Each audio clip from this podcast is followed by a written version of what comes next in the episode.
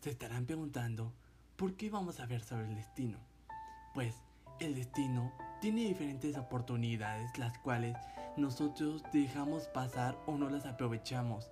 O algunas veces pensamos qué hubiera pasado si hubiéramos hecho otra cosa en vez de dicha acción. Pues hoy ya veremos sobre esto. Para comenzar con esto, hoy ya veremos sobre cómo el destino nos da las oportunidades, nos pone las cartas en la mesa, las cuales nosotros no ocupamos. Y tenemos que pensar muy bien y recapacitar qué es lo que hemos fallado o qué hubiera pasado si hubiéramos hecho ciertas acciones diferentes.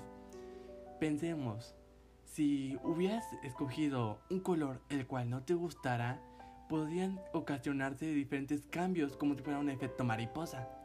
Pero, dependiendo lo que hagas, es lo que va a alterar tu destino.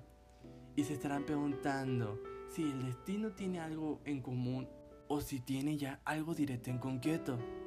Pues, hay a veces que el destino nos da la oportunidad de poder cambiar eso. Y algunas veces no las aprovechamos. Como yo tuve una oportunidad la cual la desperdicié. Y dichas acciones las cuales no toman, se te quedan directo en la cabeza pensando de que ¿por qué no la aproveché?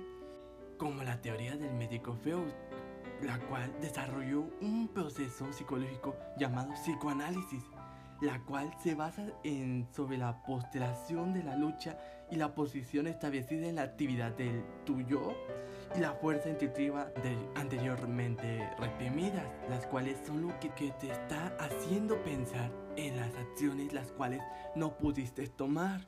Bien, te estarán preguntando por qué el destino nos está dando tantas cosas al azar, como decirnos de que aprovecha esto o si no aprovecha esta cosa.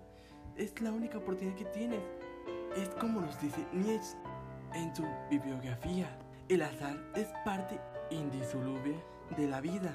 O sea, de que nos vamos a tomar con oportunidades las cuales si no aprovechamos nos arrepentiremos. Está claro de que no muchos están arrepentidos de lo que han hecho, sobre si escogieron un lugar erróneo, si se equivocaron o si no aprovecharon la oportunidad de, de quedársele a alguien. Pero hay otros que sí, los cuales no, no tienen la capacidad de aceptarlo por eso necesitan la ayuda como el, la psicoanálisis. Pero hay que saber de que nosotros no somos libres de dejar de ser libres, como diría el filósofo Sartre. No todo el mundo puede tomar conciencia y comprender y aceptar con certeza su existencia.